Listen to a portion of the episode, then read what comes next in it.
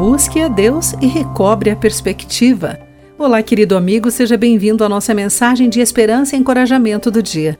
Hoje lerei o texto de Keila Harris com o título Olhando para o Futuro. Tão logo a barca começou a se mover, minha filhinha disse que estava passando mal. O enjoo já começava a afetá-la. Pouco depois eu também sentia náuseas. Olhe fixo para o horizonte, lembrei-me.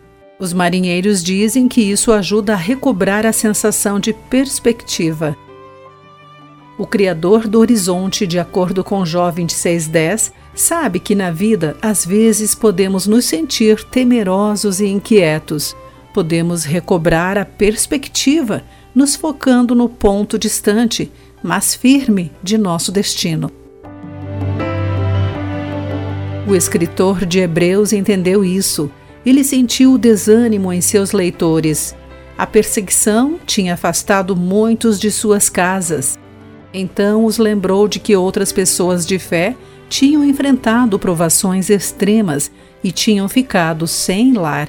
Tinham enfrentado tudo isso porque tinham a expectativa de algo melhor. Como exilados, esses leitores poderiam olhar para frente, para a cidade cujo arquiteto é Deus, o país celestial, a cidade que Deus preparou para eles.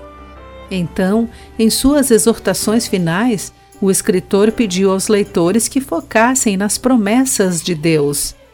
Não temos neste mundo uma cidade permanente, aguardamos a cidade por vir. Nossos problemas atuais são temporários. Somos estrangeiros e peregrinos neste mundo. Mas olhar para o horizonte das promessas de Deus nos dá o ponto de referência que precisamos. Querido amigo, pense sobre isso. Eu sou Clarice Fogassi e essa foi a nossa mensagem do dia. A palavra de encorajamento que você ouviu foi extraída do devocional Pão Diário.